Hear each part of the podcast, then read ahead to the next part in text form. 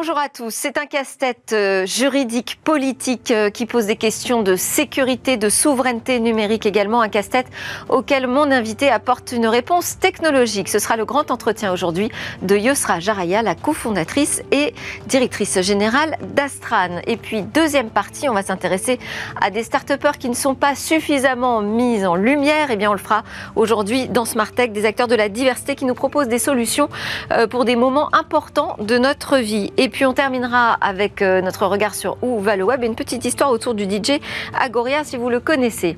Mais tout de suite, donc dans Smart Tech, c'est le grand entretien avec Yosra Jaraya d'Astran.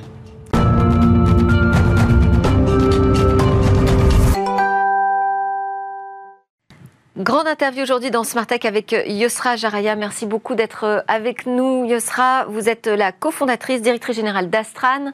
Astran, donc éditeur de logiciels spécialisé dans la sécurisation de nos données dans le cloud. Vous avez une technologie bien particulière qu'on va détailler euh, ensemble. C'est une solution de stockage, je disais, donc dans le cloud qui a été reconnue comme efficace par la CNIL, hein, la commission qui protège nos données personnelles, en tout cas qui y veille, qui a été reconnue comme efficace pour éviter les transferts de données sensibles en dehors de l'Union européenne. Donc le secret, je disais, c'est une technologie.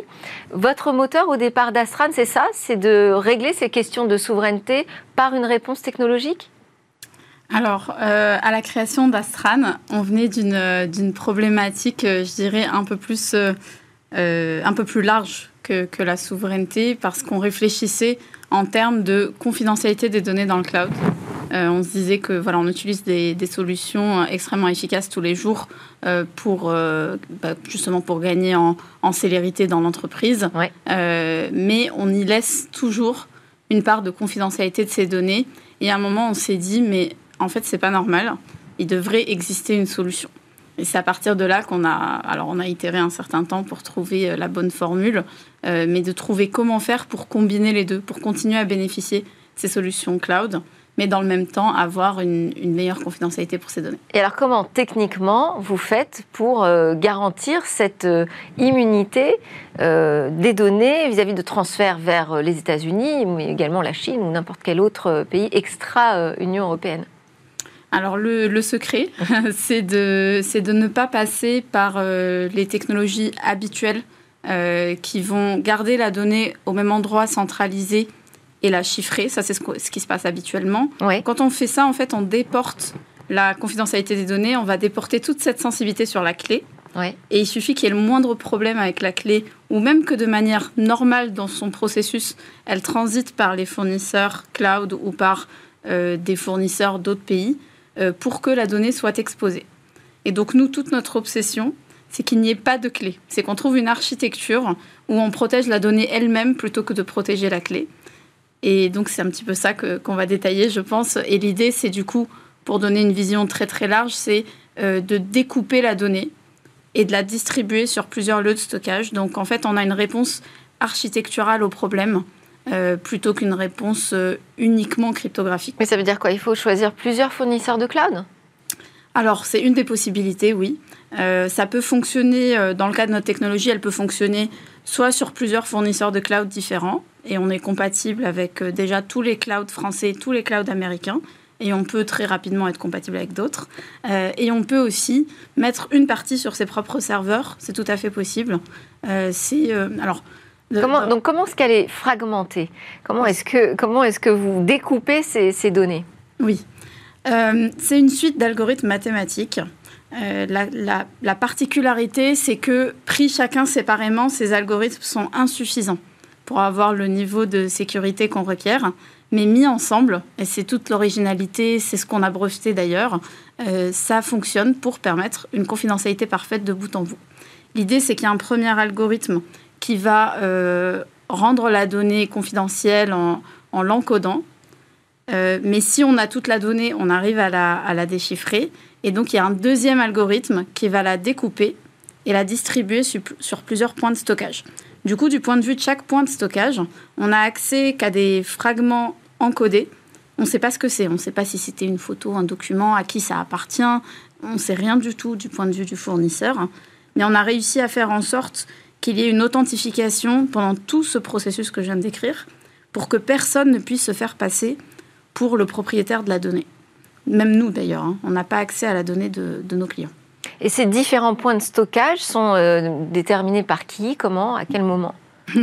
Ils sont déterminés d'un commun accord avec nos clients. Euh, qui vont décider où est-ce qu'ils veulent les mettre, s'ils ont des affinités avec des fournisseurs cloud particuliers, voir s'ils ont déjà des crédits à consommer, euh, bah, évidemment, on va les encourager à utiliser ça en premier lieu. Et nous, ensuite, on est capable de compléter. On est nous-mêmes en relation avec tous les fournisseurs de stockage cloud.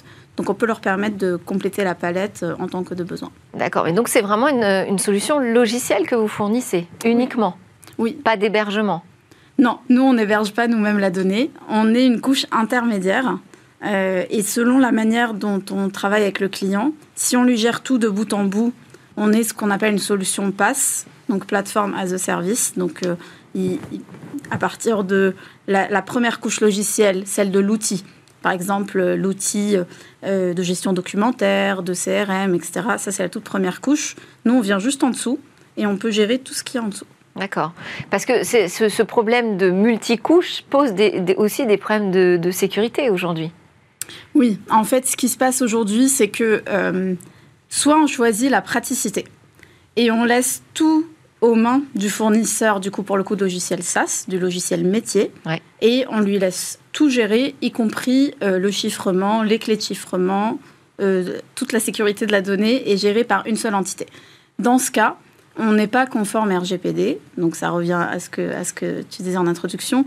On n'est pas conforme RGPD, on laisse des failles de sécurité euh, liées au fait que la clé doit toujours transiter par ce fournisseur.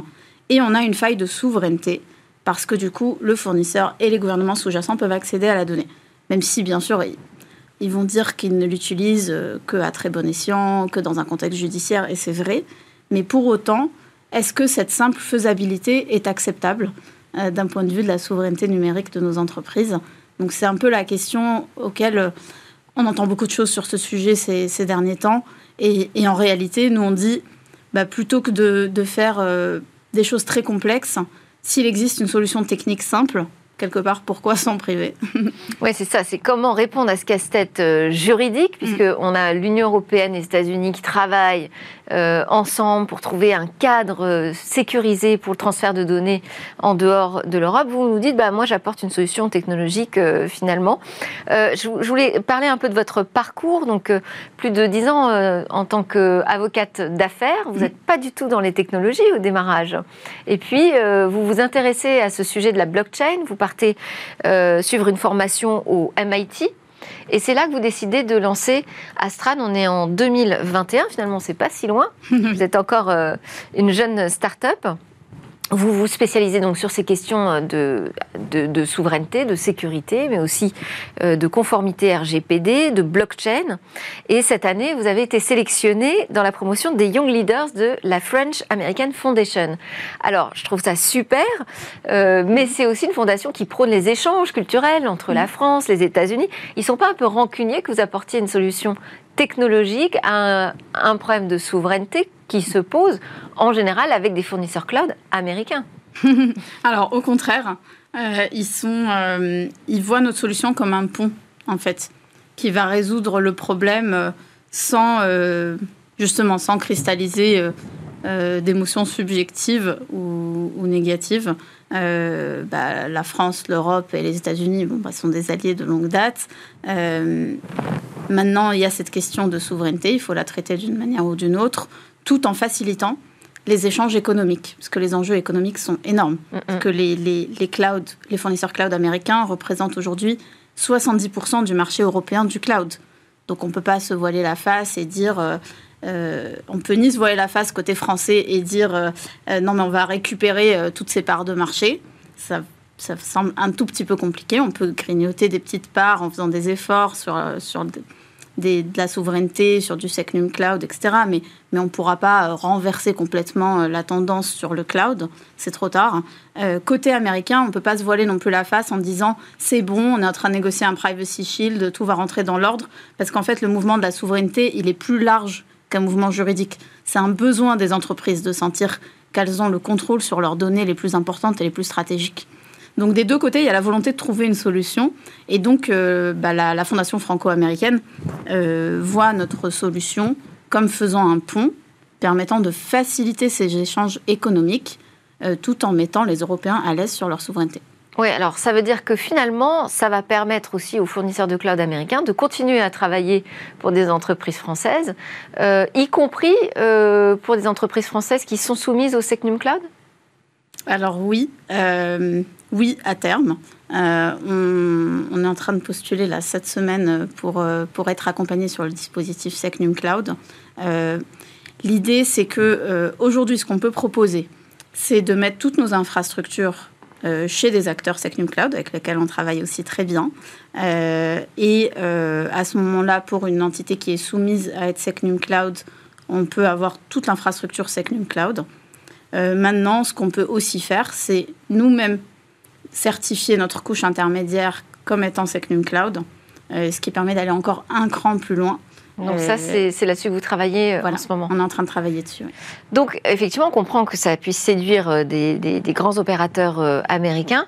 Comment voient les opérateurs français, européens, comment voient-ils arriver cette solution? Alors c'est une bonne question. je dirais que ça dépend. Bah, si on prend des purs acteurs du chiffrement, bon, bah, on est en concurrence, hein, il faut dire ce qui est, euh, parce qu'on apporte une solution alternative au chiffrement.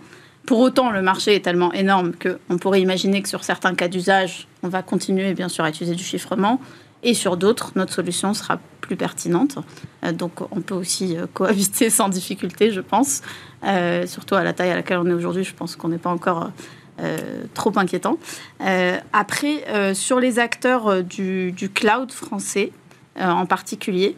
On est partenaire avec eux parce qu'en fait, vu que notre solution va découper la donnée et proposer de la distribuer sur plusieurs clouds, là où de manière statistique, ils auraient perdu tout le contrat pour un fournisseur américain, là, ils vont récupérer un quart, voire la moitié des données qui seront stockées chez des fournisseurs français. Donc on rééquilibre aussi notre succès futur permettrait de rééquilibrer la relation et, le, et la quantité de données qui est stockée chez des fournisseurs français. Donc on travaille aussi main dans la main avec eux pour trouver les meilleurs cas d'usage, euh, pour euh, les proposer régulièrement à nos clients, y compris ceux qui étaient déjà, euh, si je peux dire, avec des contrats multi-années, avec que des fournisseurs américains, ce qui est quand même le cas de l'essentiel des boîtes du SBF 120 aujourd'hui. Mm, mm. Alors justement, vous, vous touchez quel type d'entreprise avec votre solution? Oui.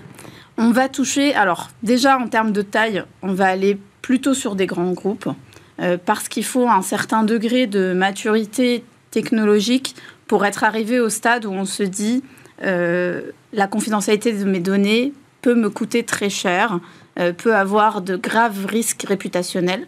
Donc notamment les sociétés cotées vont être des, prospects toujours très intéressés par, par notre solution et par toute solution qui permettrait de les aider à améliorer la confidentialité de leurs données. Euh, et ensuite, en termes de secteurs, on a pu voir euh, émerger ce que j'appellerais les secteurs stratégiques euh, qui reviennent tout le temps. donc, soit des entreprises qui sont OIV, donc organismes d'intérêt vital, donc qui ont des obligations plus fortes en matière de sécurité des données, soit des organismes qui sont dans des secteurs un peu sensibles. Donc, ça peut être beaucoup de choses, hein, notamment dès lors qu'on s'approche du secteur de la santé. Euh, du secteur bancaire, de l'assurance.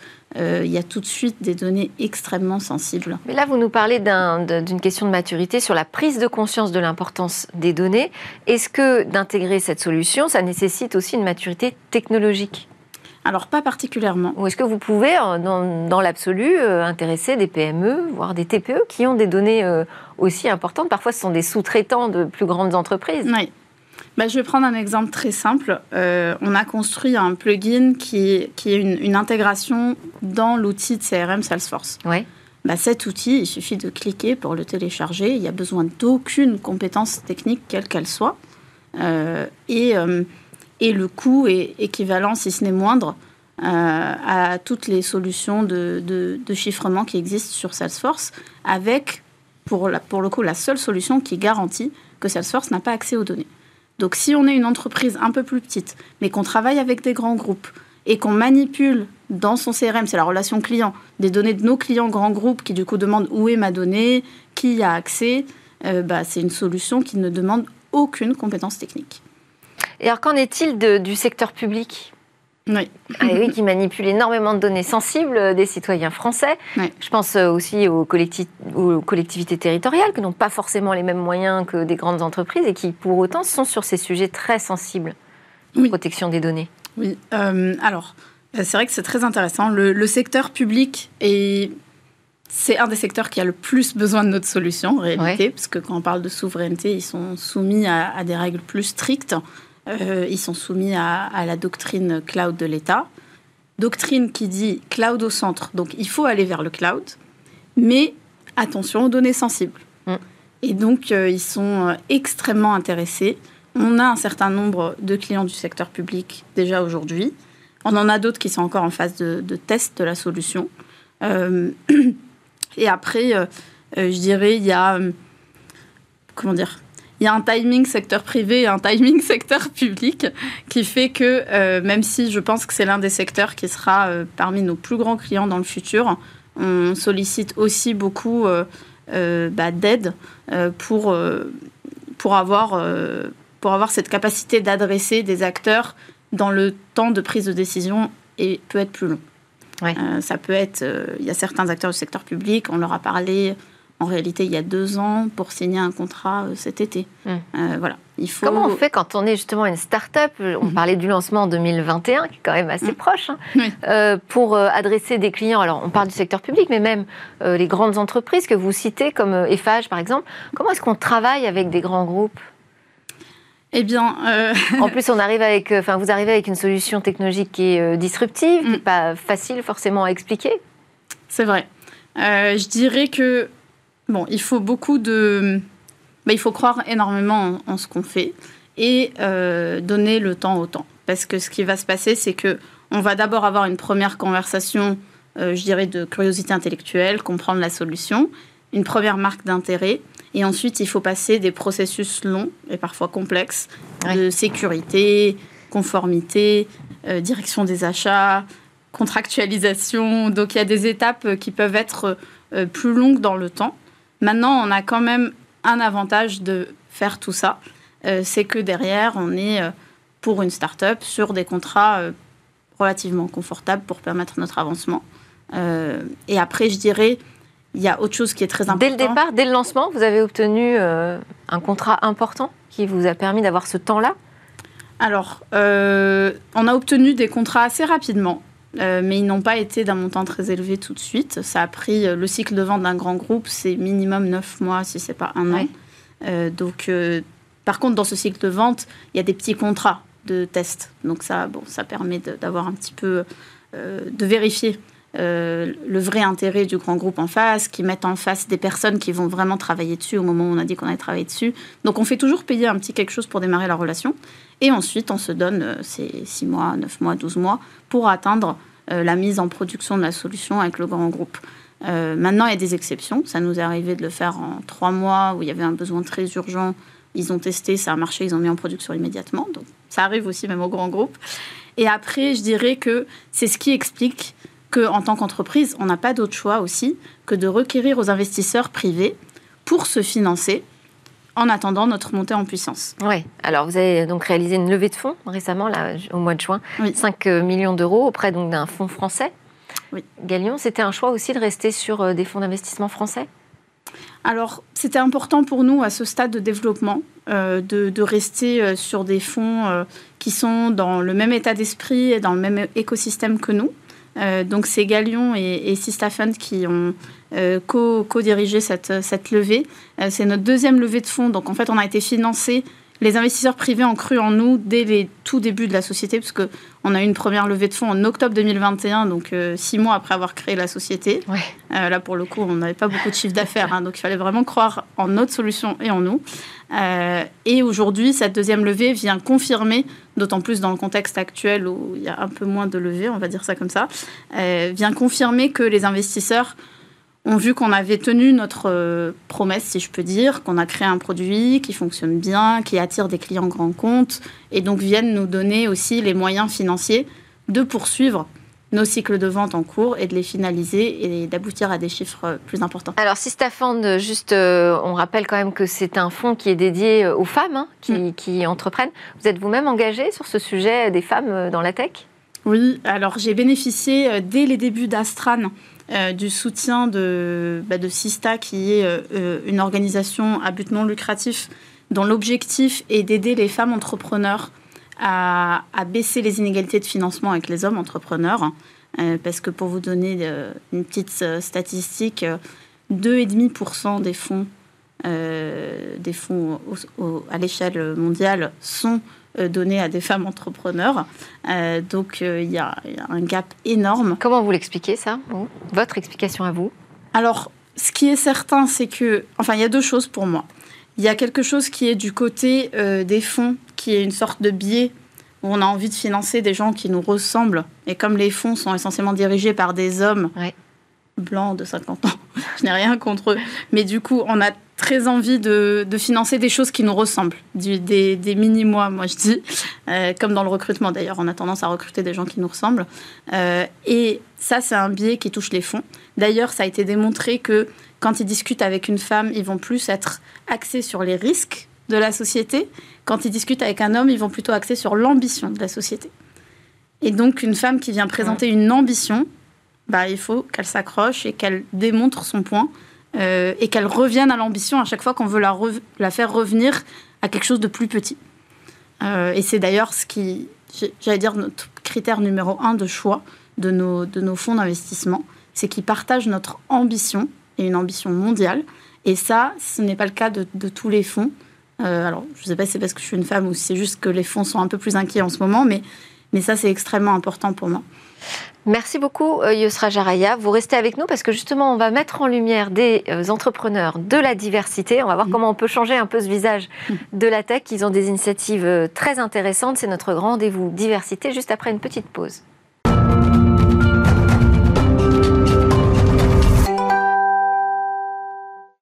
Bienvenue de retour sur le plateau de Smartex. C'est notre deuxième partie qui démarre. On part sur un rendez-vous pour plus de diversité dans la tech. Et oui, c'est nécessaire de mettre en lumière ces euh, jeunes start ces jeunes entrepreneurs qu'on ne voit pas suffisamment. Et euh, d'abord, je précise que nous a fait plaisir de rester avec nous notre invité spécial du jour, Yosra Jaraya. Vous êtes la directrice générale cofondatrice d'Astran.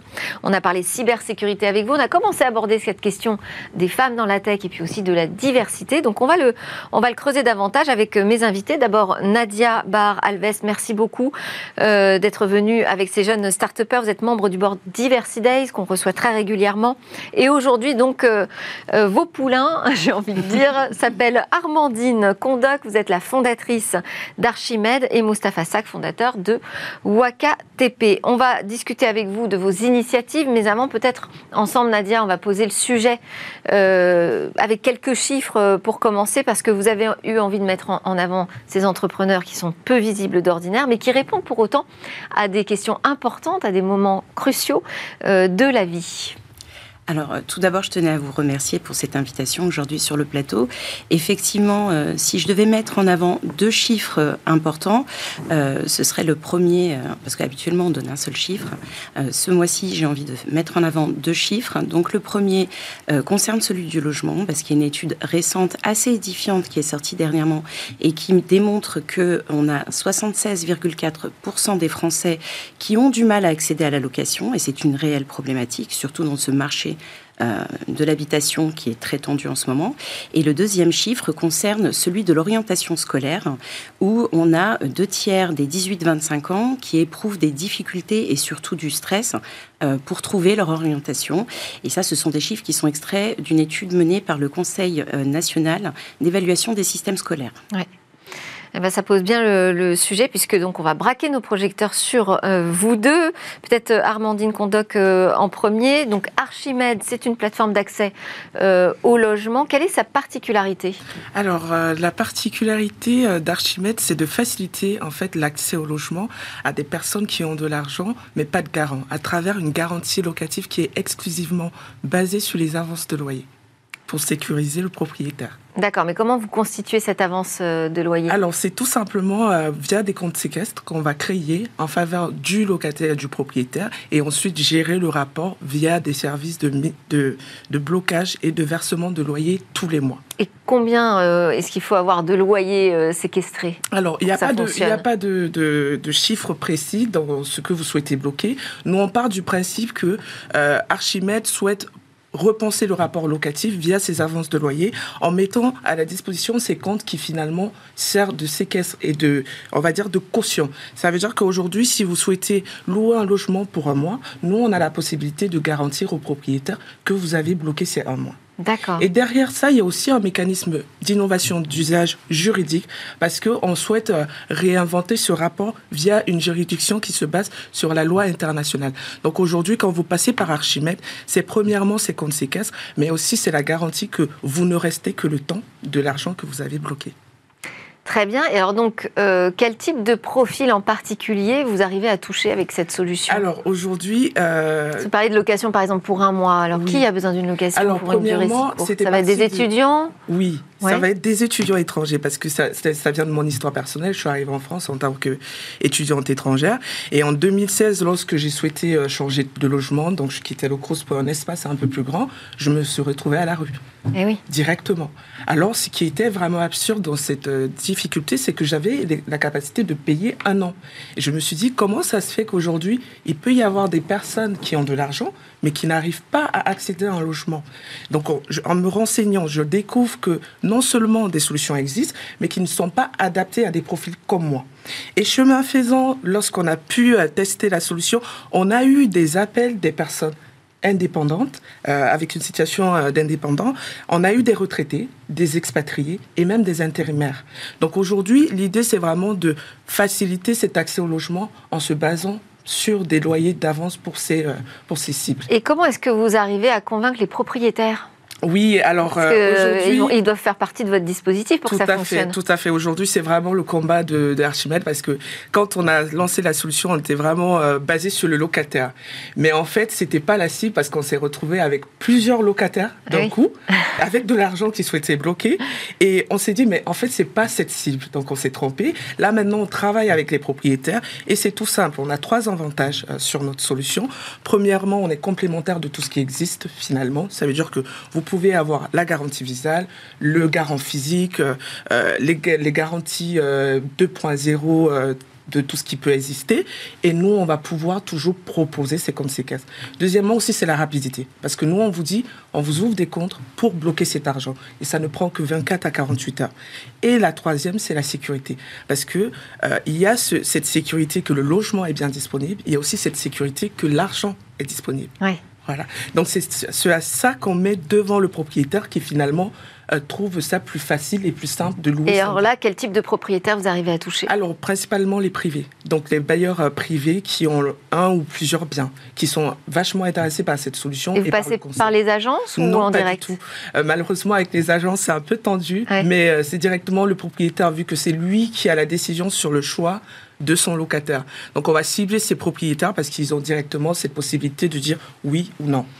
Pourquoi c'est tendu avec les agences Alors, alors les agences, euh, elles ont un système. Quel est le problème euh, Elles ont un système assez, euh, on va dire, déjà ancré, qui souvent ça peut être une arme pour elles, notre solution, ou quelque chose qui peut ne pas être en leur faveur, parce que on est, on est bien d'accord que les agences ont un système de GLI, d'assurance interne, qui leur permettent aussi de faire entrer des ressources autres que celles de la gestion locative.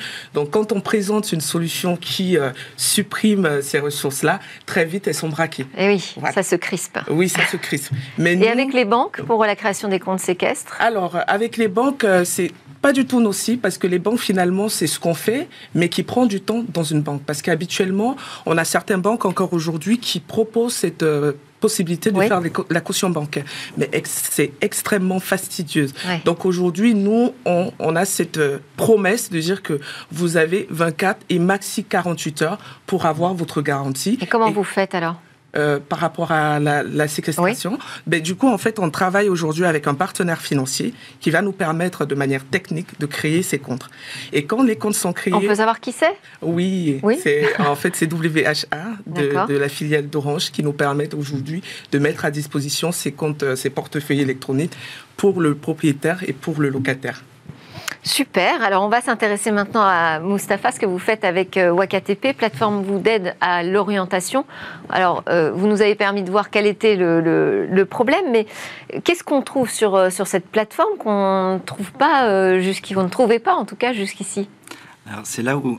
Parce que l'orientation, c'est un vaste sujet depuis des années, qui est travaillé par des CDI. Il y a beaucoup d'initiatives, beaucoup de ressources déjà disponibles. C'est, euh, je pense que c'est un des enjeux euh, justement de la solution. C'est qu'aujourd'hui, il y a beaucoup d'informations qui sont disponibles sur Internet et avec beaucoup de solutions qui sont disponibles, mais qu'il y a peu de euh, personnes qui arrivent à avoir accès. Et c'est là où WakaTP se différencie, c'est qu'en fait, la solution d'aide à l'orientation, elle propose du contenu précis et fiable pour amener en fait les jeunes à euh, pour amener les jeunes à, à, se projeter dans leur carrière professionnelle.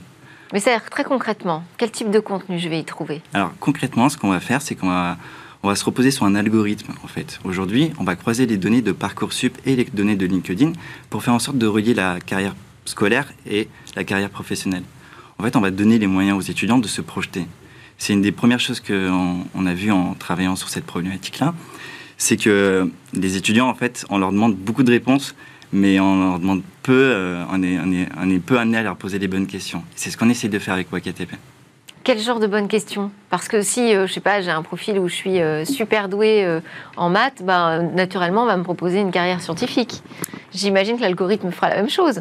Alors, dans, dans l'idée, il va pouvoir être beaucoup plus précis, parce qu'on va pouvoir s'intéresser notamment aux, aux, notes de l'étudiant et pouvoir lui dire, OK, dans ton cas, toi, par exemple, il y avait d'autres personnes qui avaient ce parcours-là, qui avaient ces tendances-là, qui avaient ces appétences-là. Et lui, ce qu'il a fait comme parcours, c'est telle carrière professionnelle. Et potentiellement, on va pouvoir te mettre en relation avec cette personne-là pour que tu puisses discuter. Euh, tu puisses savoir euh, quel est son ressenti euh, après des années de carrière professionnelle qu'est-ce qu'il en a passé de son parcours et qu'est-ce qu'il a pu vivre euh, dans ces moments. Intéressant parce que ça donne euh, vraiment un aspect très concret à la carrière professionnelle et puis on voit des parcours finalement qui, euh, à partir de certaines études, amènent complètement dans d'autres champs, dans d'autres domaines. Mais alors comment est-ce que vous collectez la donnée sur, sur ces parcours? Alors il y a bah, différentes sources de données. en France, il y a une chose qui est super, c'est Open Data. Open Data qui va nous permettre d'avoir toutes les données justement sur les les choix de, des étudiants sur leur orientation. Donc on va pouvoir savoir même si ça a été accepté ou pas. Et euh, derrière, on va pouvoir récupérer d'autres données sur des personnes qui ont accepté de partager leur profil publiquement. Donc on va pouvoir avoir leur parcours scolaire et aussi leur carrière. Vous pouvez, euh, vous pouvez récupérer toutes les données disponibles sur LinkedIn? Alors, ce n'est pas toutes les données disponibles, bien sûr, on ne peut pas récupérer tout, mais en fait, on essaie d'augmenter notre base de données avec des personnes qui acceptent de partager leur Donc vous avez une, application qui va euh, chercher sur LinkedIn les informations qui vous intéressent Tout à fait. Aujourd'hui. Euh, Et ça, ça a été. Euh, vous avez négocié avec LinkedIn quelque chose ou c'est tout à fait possible de le faire quand on décide Non, c'est des données qui sont accessibles publiquement sur Internet. En fait, vu qu'elles sont publiques, nous, on peut venir récupérer ces informations comme n'importe quel autre contenu. D'accord. Et du côté du jeune, qui lui va fournir des informations sur ses notes, sa scolarité. Ça, ce sont des données euh, très sensibles, très personnelles. ça me fait penser à notre conversation euh, avec Astran qui s'intéresse justement à comment faire pour protéger toutes ces informations. Euh, là, vous, en plus, vous adressez des mineurs, a priori c'est ça. Ben, c'est un de mes enjeux, c'est un de mes principaux enjeux en ce moment. Mhm. Je suis en, collaboration avec une école justement pour pouvoir tester la solution dans leur établissement. Mhm. Et ce qu'ils me demandent, c'est de pouvoir sécuriser mon algorithme. Eh Aujourd'hui, j'ai besoin de me professionnaliser là-dedans.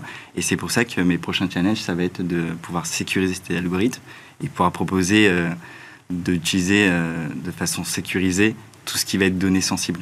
Oui. Moi, c'est pour ça que j'adore faire cette émission. Hein. c'est qu'il y a des rencontres parfois qui se font comme ça et les choses peuvent avancer euh, juste autour d'un plateau. donc, vous, vous avez décidé de vous lancer dans, dans, dans, ce sujet, j'imagine, parce que vous avez été mal orienté au départ, non? Alors, moi, Pour le coup, pas forcément. Moi, je suis quelqu'un qui a assez facilement trouvé sa voie, mais c'est vraiment une histoire personnelle aussi. C'est mon petit frère, euh, mon petit frère qui m'a appelé et qui était en difficulté. Il s'est retrouvé comme un étudiant sur deux en première année post-bac, c'est-à-dire qu'il a été amené à se réorienter. Et dans ce genre de situation, quand on est amené à se réorienter, on a un mois pour euh, décider. Et quand on ne sait pas quoi faire, c'est encore plus difficile de prendre une décision. Et donc, vous avez testé l'algorithme sur votre petit frère? À l'époque, non. À l'époque, euh, je n'avais pas encore d'algorithme ou quoi. Mais en fait, je me suis appuyé sur mes compétences. Moi, ça fait 7 ans que je suis euh, product manager dans des startups. Et quand j'ai un problème, ce que je fais, c'est que je vais récupérer un maximum de données pour les analyser et les comprendre. Et c'est ce que j'ai appliqué avec mon petit frère. En fait, j'ai récupéré un maximum d'informations sur ses possibilités d'orientation et je les ai vulgarisées pour l'informer. Et, ce que, et je me suis rendu compte que ça l'avait justement aidé, orienté et motivé à poursuivre ses études. Pour la petite histoire, dernièrement, il se vantait même d'être un des premiers de sa classe en mathématiques. Et euh, ça m'a rendu fier. Je me suis dit que j'ai pu lui redonner un peu de motivation là-dedans. D'accord. Est-ce que maintenant, vous avez testé l'algorithme sur vous?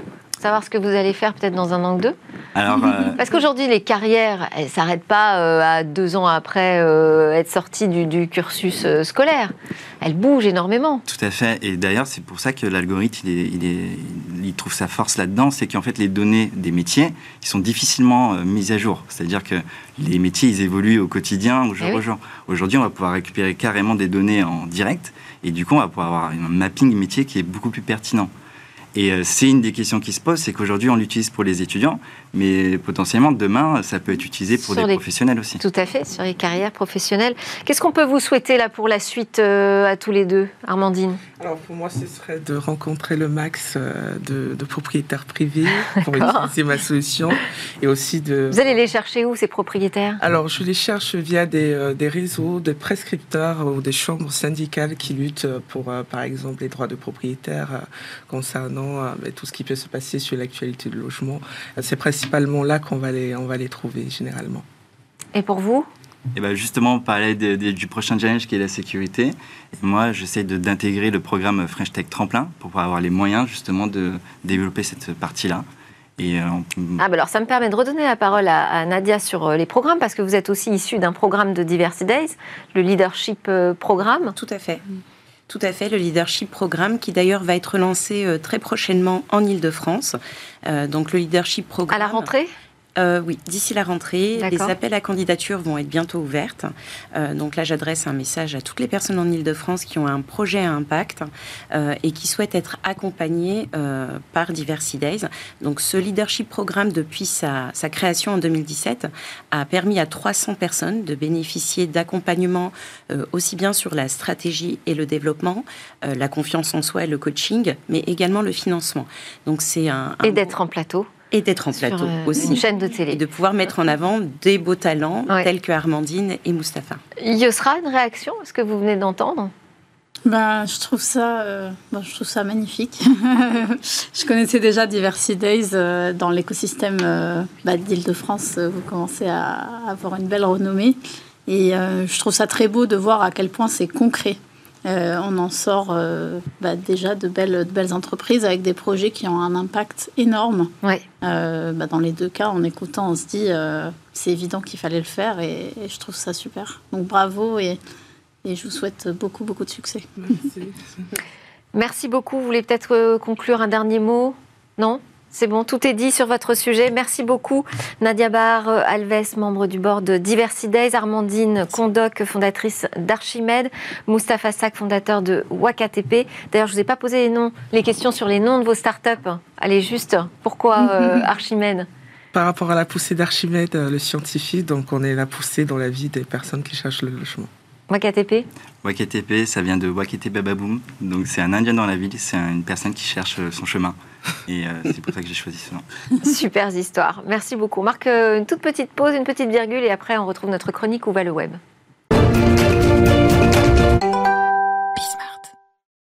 On va s'intéresser à ce DJ Agoria, peut-être que vous le connaissez. Bah, lui, il a euh, décidé de remercier ses fans en token, en jetons numériques. Un DJ reverse les droits de son morceau à ses fans. Oui, le Web3, ça sert aussi à ça. Le DJ Agoria cherchait une manière de remercier ses fans et le Lyonnais a trouvé cette solution plutôt originale. Il a donc sorti un morceau inédit baptisé Agorians, comptabiliser le nombre de vues et d'écoutes sur les plateformes YouTube et Spotify et l'ensemble des revenus générés sera ensuite reversé aux fans les plus constants, ceux qui suivent l'artiste depuis ses débuts et qui ont déjà acheté ses œuvres. Le DJ Agoria estime cette communauté à 250 personnes environ. Concernant le montant qu'il pourrait gagner, eh cela dépend de la popularité du morceau. Pour le moment, l'artiste cumule 95 000 écoutes sur Spotify, mais Agoria n'est pas tout seul dans cette aventure. Il s'est associé à la plateforme Bolero, spécialiste des fan tokens. Elle permet quotidiennement aux fans d'acquérir des parts dans les morceaux de leurs artistes favoris. Le DJ fait aujourd'hui partie des artistes les plus actifs dans l'univers du Web 3. Il a d'ailleurs prévu de célébrer bientôt l'inauguration de son land dans The Sandbox. Est-ce que Astran s'intéresse au monde de la musique, Yosra Jaria? Alors, comme je le disais euh, un peu plus tôt, euh, aujourd'hui, on travaille plutôt avec les grands groupes sur le sujet de confidentialité des données dans le cloud. Euh, maintenant, notre technologie, en fait, par son aspect de fragmentation et de confidentialité parfaite de la donnée, pourrait s'appliquer au sujet que, que, vous venez de traiter parce que l'artiste pourrait décider plus tard de garder un morceau confidentiel jusqu'à ce qu'il décide de le relâcher, voire de ne le rendre disponible qu'aux détenteurs des fameux NFT. Et à ce moment-là, il pourrait utiliser notre technologie pour se garantir une parfaite confidentialité jusqu'à ce que le, le release soit officiel. Merci beaucoup. C'était le grand entretien aujourd'hui dans Smart Tech de Yosra Jaraya, la cofondatrice et directrice générale d'Astran. On a également découvert les initiatives d'Armandine Condoc, fondatrice d'Archimède, de Mustapha Sak, fondateur de WAKATP, et tout cela grâce à Nadia Bar Alves, membre du board Diversity Days. Merci à vous de nous suivre régulièrement. On se retrouve évidemment dès demain. Demain sera le débrief de l'ActuTech.